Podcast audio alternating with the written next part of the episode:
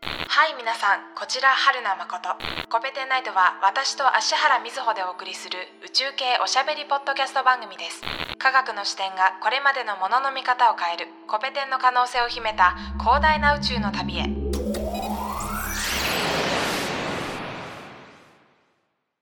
春名誠です芦原瑞穂です。はい今回から、えー新シーズンに入りますはい。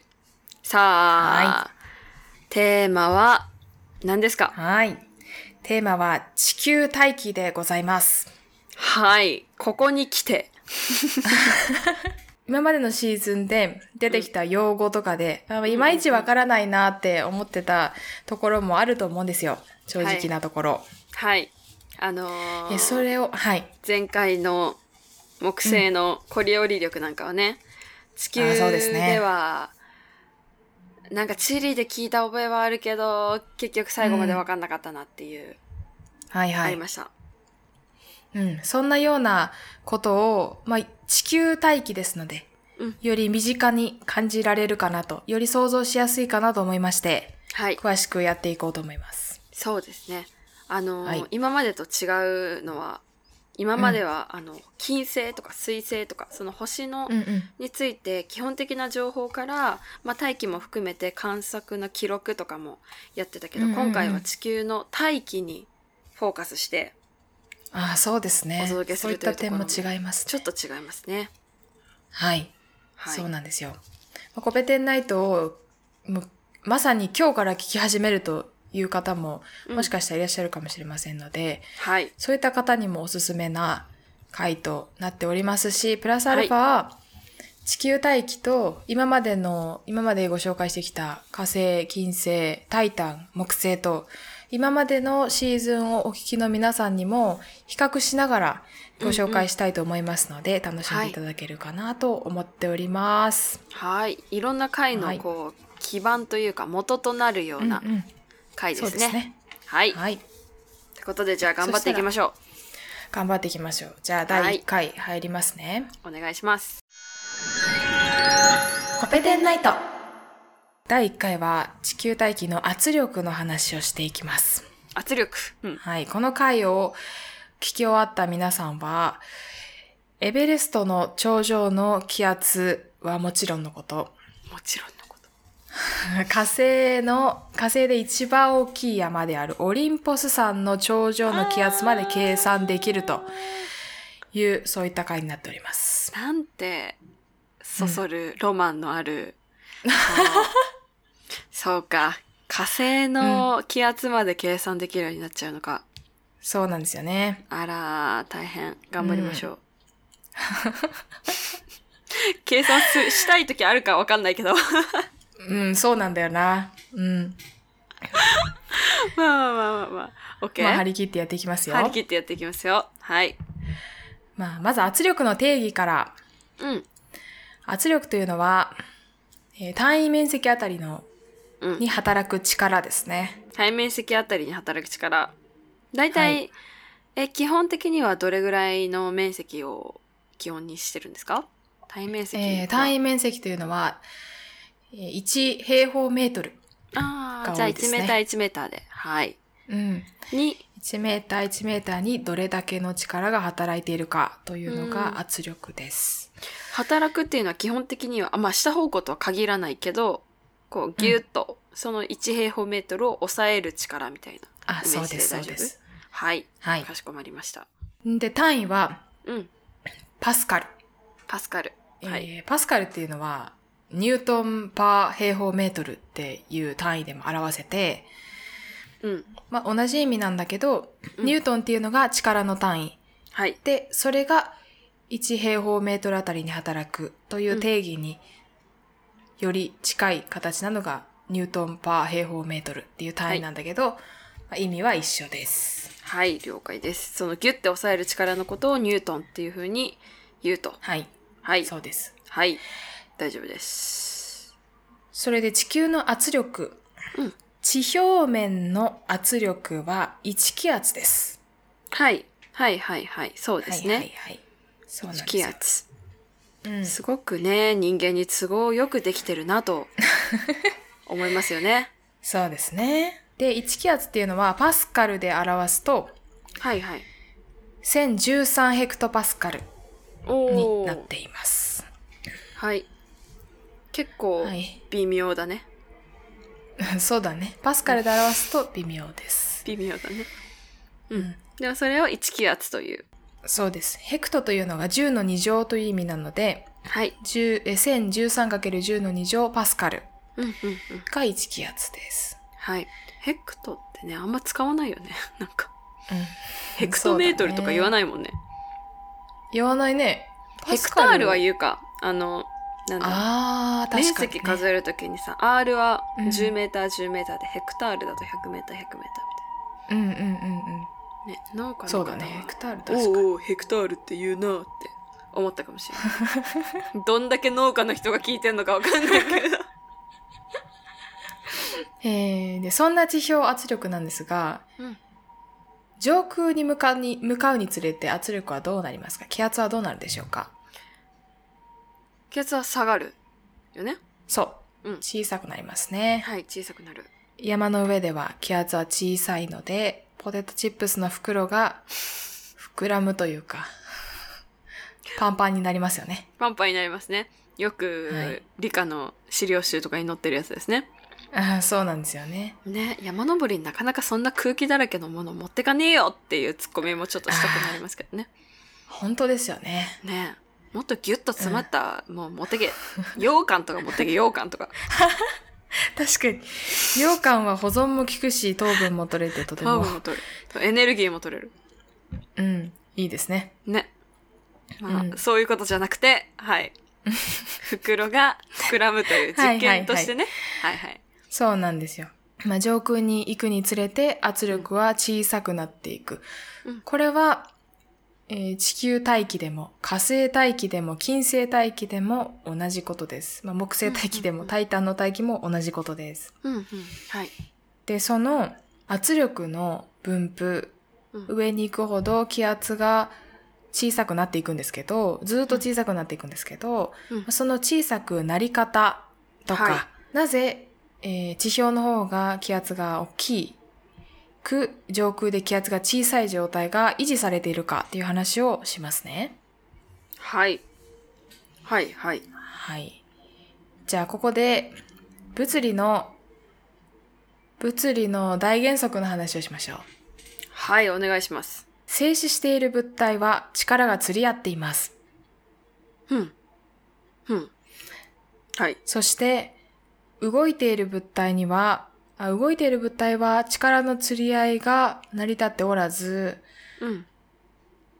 えー強い力の方に動いて強い、強い力が働いている方向に動動くことになりますね。はいはいはい。綱引きと一緒ですね。ああ、そうですね。綱引きのようなものです。はい。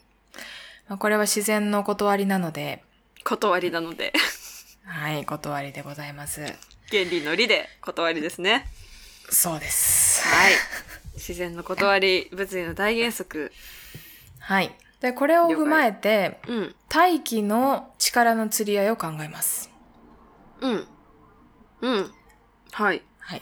そこで、はい。大気中に、うんえー底面積が1平方メートルのうん。大気の柱を切り取ります。うんうん。はい。はい、はい、ははい。はい、ストーンと。地表で、うん。はい、1平方メートルで、もう大気全部なので、宇宙まで全部、大気の柱を1本切り取ります。なんか、宇宙からストロー一本ポンって刺した、みたいな。ボーリング調そうだね査、みたいな。本当だね。 そういう感じで、あの、1平方メートル切り取りました。はい。そうそうそう。ございますその例えいいなめちゃめちゃいいあな。ストローぶっ刺した、四角いストローストロー、うん。いいな。私この原稿を考えてた時、うん。あの、ドラえもんの道具で、ほう。切り取りナイフとフォークっていうのがあるのよ。何それえ自然の一部を切り取るんだけど、そこに、その切り取られた自然の分の穴が、ぽっかり穴がおうおうおう開くの。悪よそんな道具で。そこには、は何があるんだいその穴には。 わからない。すごくなんか、怖くないか 怖いよ。虚無が広がるじゃないか。そうなんだよ。物理の法則を全く無視している道具があるんだけど、 まあ、それを想像したんだけど、ストローを上から確かにボーリング調査のようにね、地質調査のようにぶっ刺す方がすごくわかりやすかったですね。ありがとうございました。私、あの、いショートケーキとかストローをぶっ刺してボーリング調査ちょっとしたいなって思ったことがあったんだよね。あーなんかインスタグラムかなんかでさそうそうそうケーキをそうやって取り分けるのあるよね。そう、なんかそれで見て、う あ、んうんこれちょっとやってみたいなって思っててやってないんだけどね。ねそ。うやらなういんかんいって感じ私もやったことない。いや、その、そのイメージを今持ちましたね。はい OK そう大で気のす。ボーリング調査で。はい。今目の前にあります。そうです。その大気の柱のうち、うん。えー高さ、じゃあどうしよう、1キロのところはいはい、のはい。大気と、うん。 1キロ、まあ1キロのところの大気と10キロのところの大気。うん。まあはい。 1キロのところで切って、10キロのところで切って直方体を作ります。ほう。はいはいはい。高さ9キロの直方体ができましたね。そうだね。うん。うん。はい。はい。はい。できまあ、した。うそうか。差は9キロになっちゃうのかって今考えちゃったけど。ん、なっちゃうよ。だって1キロと10キロだもん。 そうだね。 11キロにしとく大丈夫いやいや ?10 キロの方がいいいいです、いい です。は大い、丈10キロにしましょう。はい。はい。じゃあ、そん高さで、 9キロ。はい。はい、10キロのところで切った大気の柱の上の面、まあ10キロのところの面に働く圧力と、うん。 1キロのところの面に働く圧力だと、うん下の方が大きくて、うん上の方がちっちゃいね。うん。そうだろうね。はい、高さ1キロの山と10キロの山の頂上に立ったら、10キロの山のそうそう方そうが圧力ちっちゃいもんね。気そう圧だがね小さい。はい。うんうん。はいはい。それは、えー下の面に働く圧力っていうのは、1キロの面の圧力は、えー10キロの面の圧力プラス大気の重さ、うんうんうん9キロ分の大気の重さがかかっているから、うん下の方が圧力が強いんだよね。はいはいはい。そう、9キロ分の空気が、まあ1キロのところにいるとかかってるけど、10キロのところだとないもんね。そうそうそう。うん。はいはいはい。そうだそうなんですよ。そうだはいはいはい。で、これをうん静水圧平衡と言います。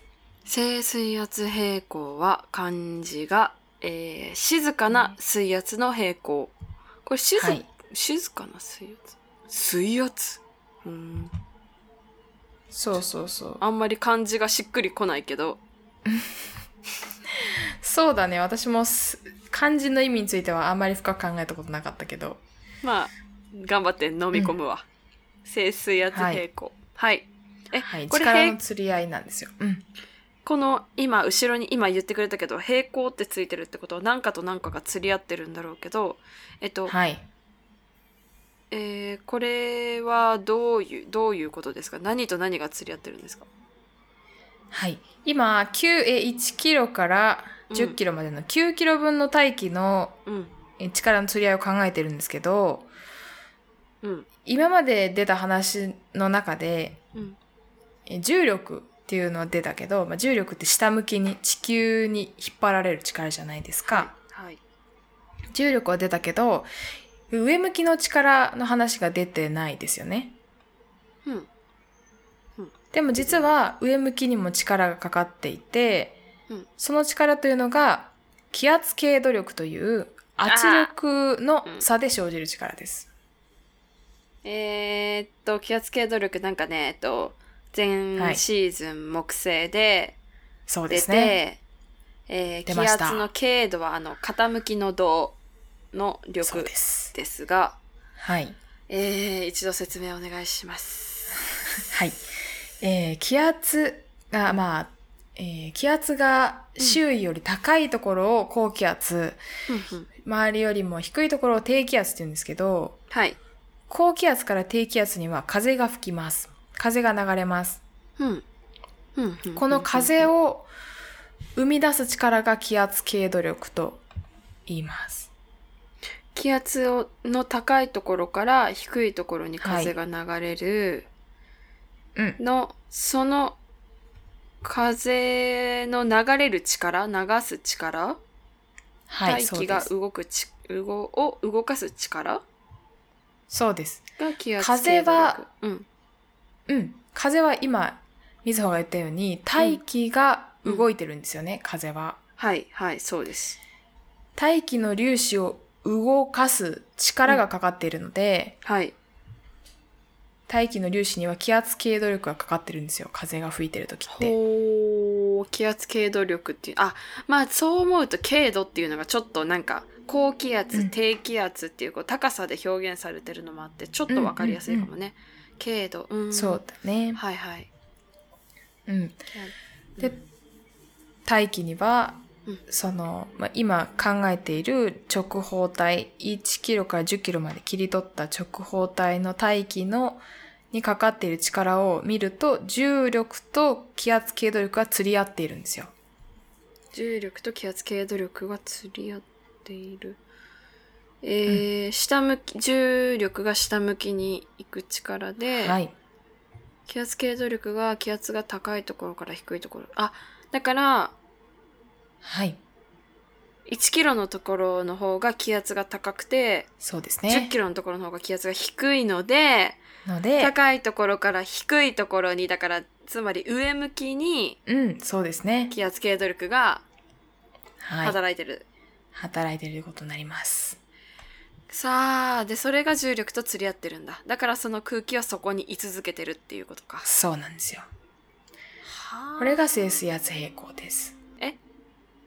静水圧平衡っていうのは、その大気がそこにいるっていうことそれの平衡その、そうだね。1キロのところの圧力が10キロプラス大気の重力なので、うん。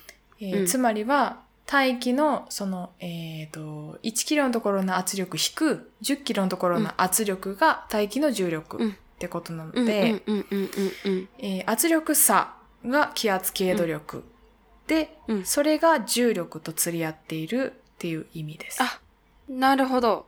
そっか。はいそのじ、えっ、と、差分のうん気圧の差っていうのは、イコールその、そこの、えー、9キロ分のうん空気の、にかかってる重力はい、であり、それと気圧経度力は釣り合ってて、はい、あ、イコールだってことだね。そこがうなんね。ですよ。はあはい、はいはいはいはい。なんか繋がってきました。はい、はい。若干。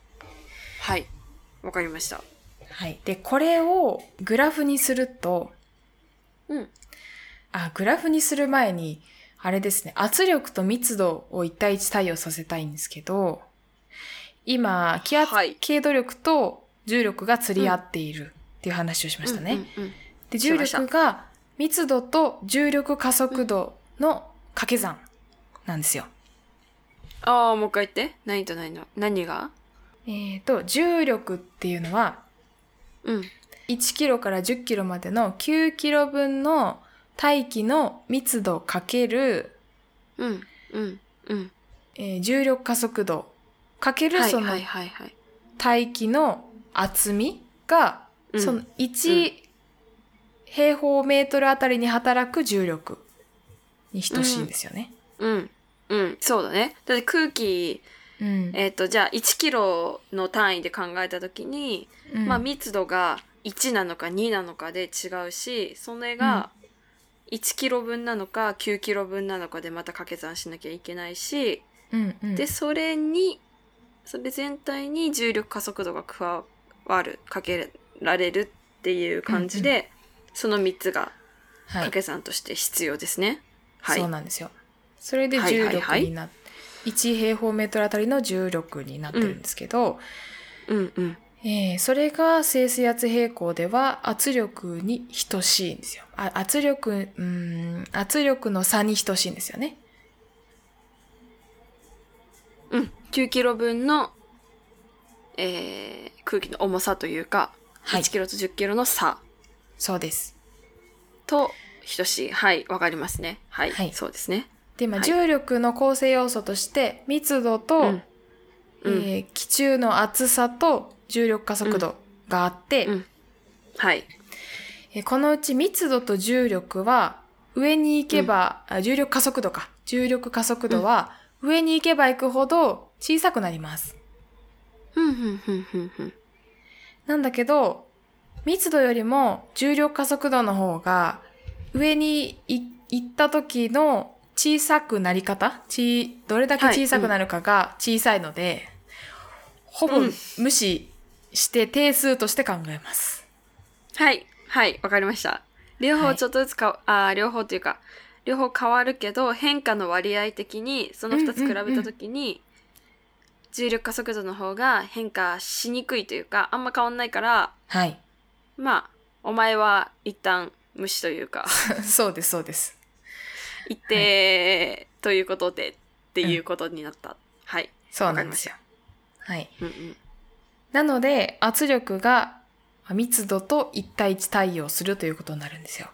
えーっと、密度と圧力は密度と幅、はい。その空気の幅と重力加速度でできてて、うん重力加速度は一定はいっ。てことにみなす。うん。え幅も、まあ、任意というか、同そうですじよ幅で切り取りゃいいだけの話だかうらん、そうそう。定数にしとく。うんってすると、圧力の変化の中を表す中で変数がうん。密度だけになると。そうです。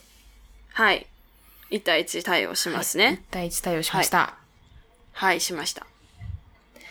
で、これを、えっ、と、圧力と密度が一対一対応したということは、えーうん圧力が、えー上空で小さいということは、密度が小さい。ってことになる圧力が小さいなりますねということは密度が小さい。はい。大あ、うんうん、そうだね。うんうん大気の密度が小さいっていうのが、大気が薄い、空気が薄いってことにつながる。うん。ですよねうんうんうん。これさっきの感覚と一緒だよね。だかうらんうん低いところの方がく気圧厚くて、そう。気圧が大きくて、で気圧が大きいってことは密度が大きいってことだよ、うになるそうでんす。だ。なりまってしいうたと。さ、さっき、うん誠がさらっと言った、はい。いや、なんだろ上う空の方が空気の密度がうん。薄いんだけどっていうところが、あ、そうです、そうです。に戻ってきたよね。うん。ほはい。まあ、感覚的に圧力と密度がちゃんと一対一対応してるってことを確認したかった。た確う認ほうほうしたかったので今言いました。はいはいはい。そんで静水圧平衡が成り立っている大気がどのような圧力分布になるかっていうのを数式で表せるんですよ。うんえさっき言った気圧経度力と重力が釣り合っているっていうのを式で表して、はいえはいはいー理想気体の状態方程式で、えー変形したりすると、うん、頑張ってくれ。私はもう行かない、はいそこに は。えー頑張あってもらって、はい。すると圧力の勾配、圧力の傾き、高度方向の、えー高さ方向の傾き、うん、うん。えーと例えば1キロ上がった時に圧力はどれだけ下がるかっていうのが、はい。マイナススケールハイト分の圧力で表せるんですよ。うーん、全然わかんないな。はい。えースケールハイトを説明しておくと、はい、はい。スケールハイトとう。いうのは、うん。えー大気を圧縮するんですけど、うん。すべえーと地球の大気をすべうてん表面圧力1気圧1013ヘクトパスカルに圧縮します。圧縮してみる。うん。はい。うん、さっき言ったように、現実では上に行けば行くほ、ま、表面は1気圧だけど、上に行けば行くほど気圧は下がっていくんだけど、それをうん。全部上から押して、1013ヘクトパスカルにしてしまうんうと、えーっと、どの地点でもってことどの高さの高度でも。はい。そうですはい。はい。上から押します。す上るからと押、しちっちゃくなっちゃうね。あうんそうすると地球の大気っていうのは8.4キロぐらいになるんですよ。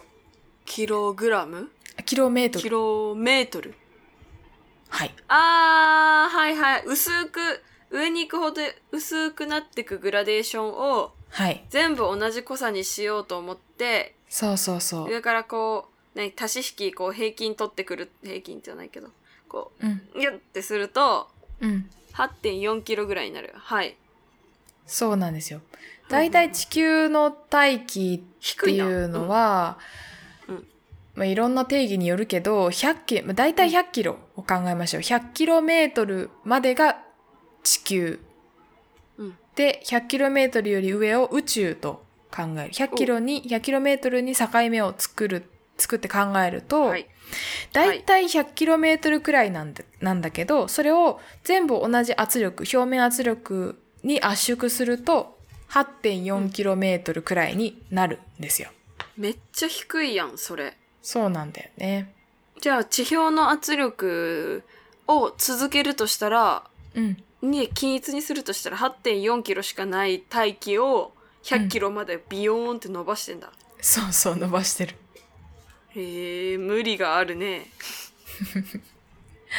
伸ば結して構無理してるなそうなんだよね。伸ばしていてでそのまあそのの伸び方じゃないけど、うんうんどんな感じでグラデーションかかってるかっていうと実際の大気の圧力の分布がどうなってるかっていうと、えーうん指数関数的に減少していってるのでえーっと、例えば1キロから10キロまでうん圧力がどれくらい下がるかってうーんなんて言ったらいいのかなまあ1キロから10キロまで上がった時の大気の、うん圧力の減り方うんうんうんと、はいはいと90キロから100キロまで上がっった時の圧力の減り方を考えると、うん地表近くの方が減り方が大きい。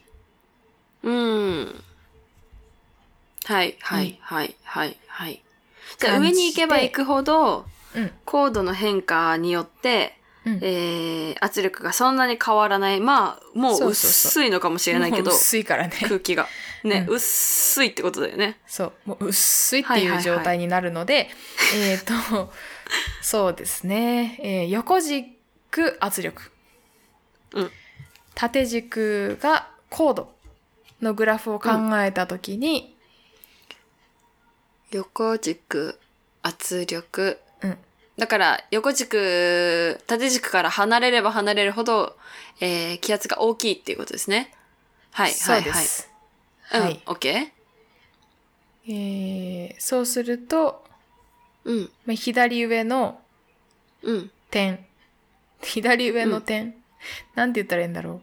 えっ、と、上空で圧力が小さいので、うん左上からひらがなの死を書くように右下にはいはい降りるグラフが書けるんですよね。そうですねその右下はあれですね0メートルのところが一応1013うん。からスタートですよねそうです。横軸の1013から、はい。えー高度0の時ににスタートしてうん。高度が縦軸上がるにつれてどんどん縦軸に近づいていくけどはい。最初の方でギュイーンって近づいて近づいてで上の方ではもうこれ以上近づけないよーみたいな そうそうそうそうそう。どんどんこう来る感じですね。そうですね。はい。っていうような圧力分布になってるんですよ。うんうんうん。うんうん。なるほど。はい。その、まあ、指数関数的に減少するといったその圧力分布が、えースケールハイトを使って、圧力イコール、えー地表圧力かける、えー自然対数、自然対数、まあ、またネイピア数か難しい。ネイピア数の2.7、うん2.7のマはい。イナススケールハイト分の高さで表せるあ表せる関数になってるんですよ。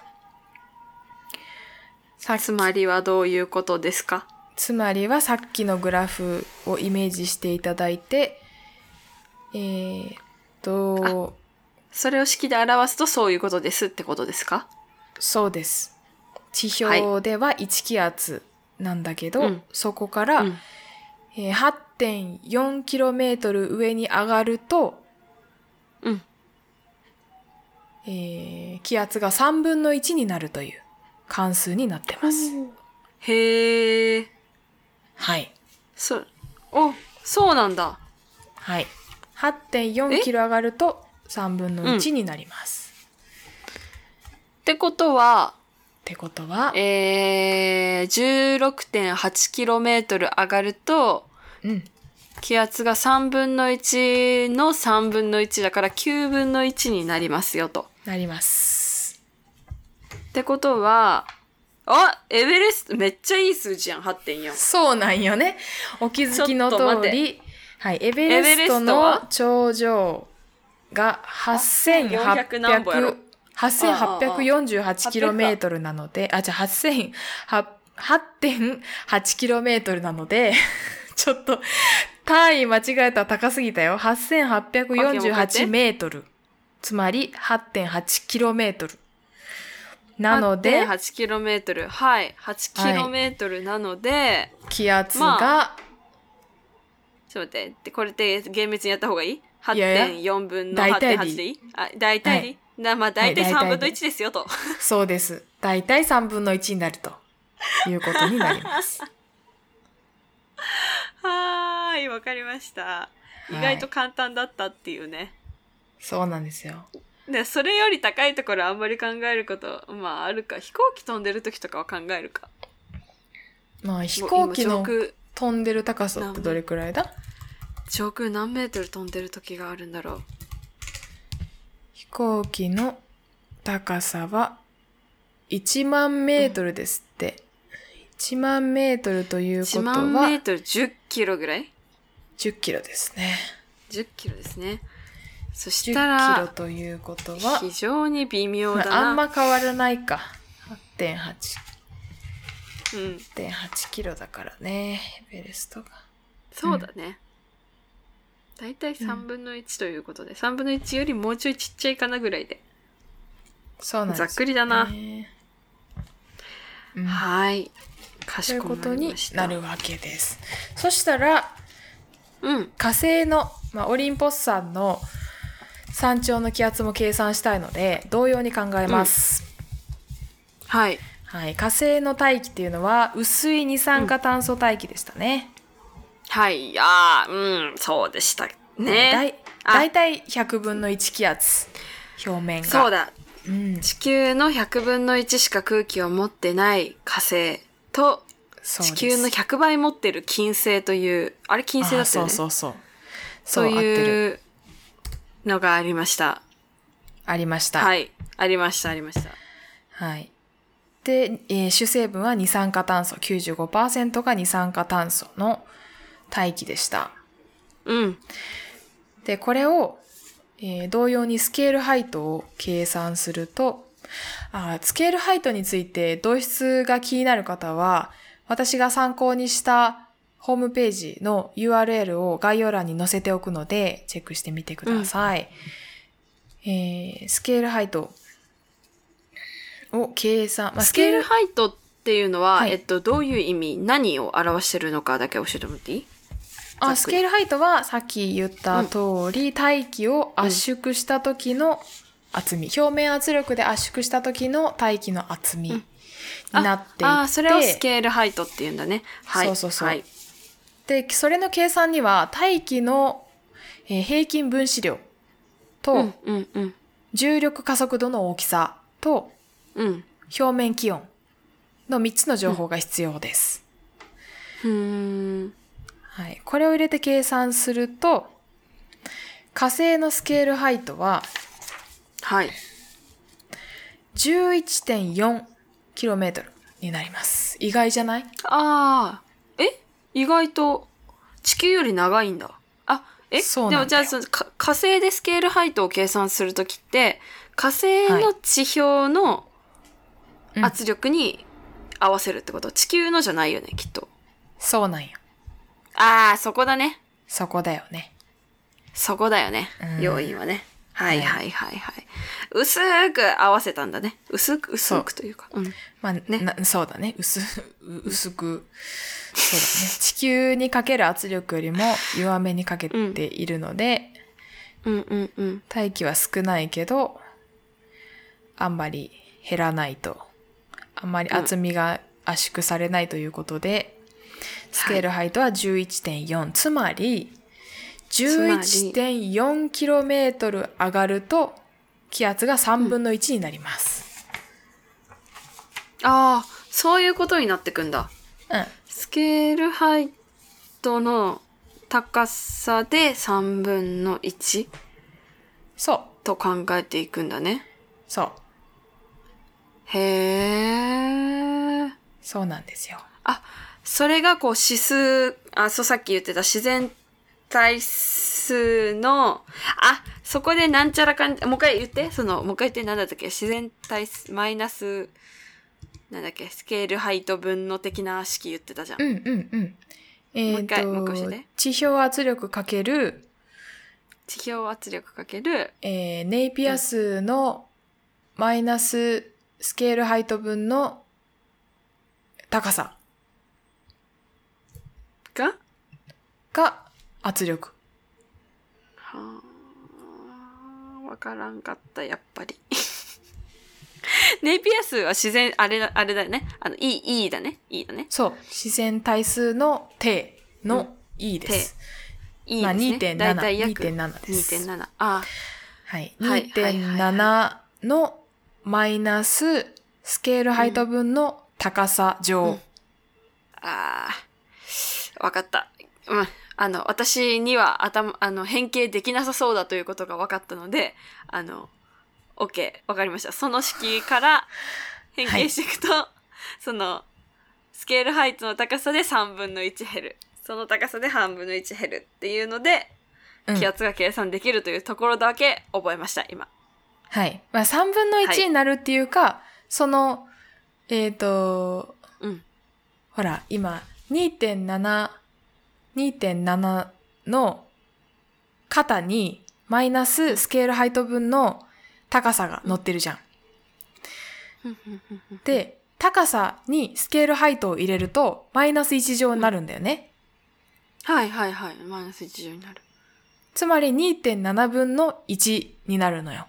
圧力が。地表面圧力かける2.7分の1になるから、あーまあそれをなるほどそれをはいはいはい。簡単のために3分の1って言ってるだけなので、あなるほど2.7は今3に禁じしたのああそうそうに四捨五入してくれたの ね適あー、はいりあーそういうことかそうそうなんですよちょっと混乱を与えてるなと思って今説明したんですがそうなんですなるほどあー、わかりましたあのマイナス1乗というのはあの何分のはにその手をやっあ手っていうか基本のそのそいつを持ってくことなのでそうですってことはじゃあスケールハイトが2個分になるとマイナス2乗になるからあさっきで言うそうそうとそうそう3分の1かける3分の1って、まあ、9分の1だねみたいな話にそう天才かなってくると。そうなんですよさっ私って天才 きから自己評価がもう安定しねえんだよな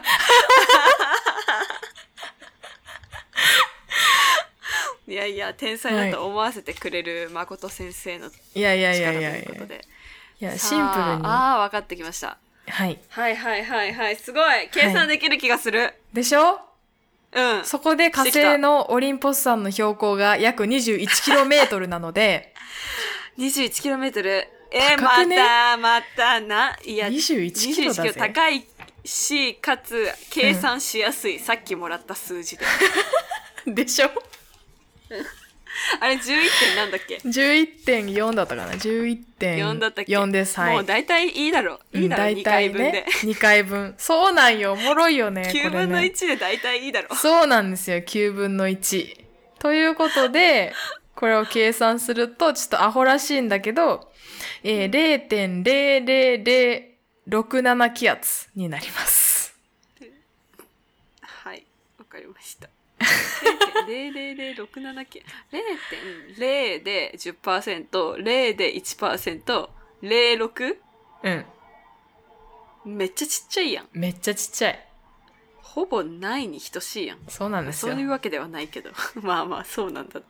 うんへえ、まあ、オリンポス山が低いの、あ、高いのと、うん。火星の、まあ、空気の量が少ないのと、うん。っていうのが合わさって、ああ、そんなに小さくなっちゃうのね。てか、オリンポス山高いな。そうなんですよね。はい。はい。わかりました0.00067気圧が地球だとどれくらいの高さに相当するのかを今ちょっと気になったのであー気になります調ね。べてみるんですけど0.0006ね。そう0.00067気圧ということは、えーヘクトパスカルに直すと2013もっとちっちゃくなっちゃうよ嘘だろ123410の4乗かける10度えー、10のマイ10のマイナス7乗ってことですよねうんえ ?1 気圧が1013乗0.00067気圧ってことは、1013×0. とりあえず00067をしてみると、うんパスカルが出るんだよなヘクトパスカルが出るのかヘクトパスカルになるうんうんうんでも簡単のためにさうんえっ、ー、と0.00067を0.001にするね、はい はいはいはい単位1個上げてそう四捨五上げ入たしました今私6をさ四捨五入で1にするのが一番違和感あるあーわかるわか る4を0にするのと6を1にすんのがね6を10にすんのがちょっと一 番そう多分宇宙物理や宇宙とかやってる方にとってはそんなのお茶の子さいさいなのかもしれないけ ど、日常生活を送ってるといや6は10じゃねえだろって思うも んわかるわかる わかりますすみませんねちょっとそこにいちいち引っかかっちゃってはいはい10のマイナス6 6乗ヘクトパスカルなのでうんちょっと頭おかしなるで10のマイナス6乗ヘクトパスカル なのでえーだいたい100 130とか130キロとか140キロぐらいです。うん140キロで100キロまでがさ大気だって言ってたからもう突き抜けちゃってんやんそうなんですよね。ありゃまあそういうことですよね。そういうことですかねはい。はい宇宙ってことだね、オリンポスさんは。そういうことですね。です結論それでいいんか な。まあまあ。いや、すごい、なんか、うん。ああ、誠がいつもこんなことやってんのかっていうのをちょっと垣間見えた気がしたね。ああ、本当うん。大変だね。大変だよね。いや、おもろいわ。地球と同じように考頭痛うなるえわて、金星やタイタン、金星や火星やタイタンも同じように議論できるからすごいなって思いますね。そうですね。確かに。はい。よくそんなこと考えついたね。見つけた人、ってなった だろうね。本当だよ。全部一緒やんす本当げだよえ。そりゃ神の存在、ちょっと疑うよね。うん。あれですよね。なんだっけ。あの、科学者、神の存在、信じがちみたいな本。信じがち。うん、本見ましたよ。あるよこの前。 はい。いや、そうだろうなとも思うよ。うん、そうなんですよね。そう精密に行き過ぎれば行き過ぎるほどなんか神を信じてそうだもんそうそう。そう人知を超えた力をねは多い分実感しながら研究なさってるんだろうと思いますはい。はい私もそのかけらをちょっとだけ感じましたねはい。よかったです。これこれ初心者向けと言いながらさ結構結構本格的だったぜ本当まあでもスケールハイトを出し、出さないとさ、山の頂上の気圧計算できないんだけど、スケールハイト出しちゃうと圧力の分布の数式を出さないと説明できないんだよね。あーそうスケールハイトっていう言葉がかっこいいもんねうん、そうなんなんや。か圧力の、あ、大気の厚みの指標です。そういうことを考えてるんだね。私なんてそんなこと、だから地球の大気、ストローで抜こうと思ったことなかった し、そそれ均等にしてみようと思ったことなかったしさ、おもろい。そう、いろいろ初めての経験でしたよ、スケールハイトは。うんうんうんはい。はい。あの、中二病臭くていいなと思い ました。まさかそんな感想が出てくるとは思いませんでしたが。はい、今回はそんな感じで圧力のお話でした。はい、わかりました。はい。結構、あのーしっかり頭使った気がしました。久しぶりに。はいありがとうございます。はい。じゃあ次回は温度の話に入ります。はい。大気の温度の話ですね。はい。はーい。まあ今回よりは簡単だと嬉しいんですが、どうでしょう。あ、大丈夫なはずです。温度の構造と、あとは雲の種類の話ですかね。ほうほうほう。はい。ちょはっいと楽しみですね。はい。ーいではお疲れ様でした。お疲れ様でした。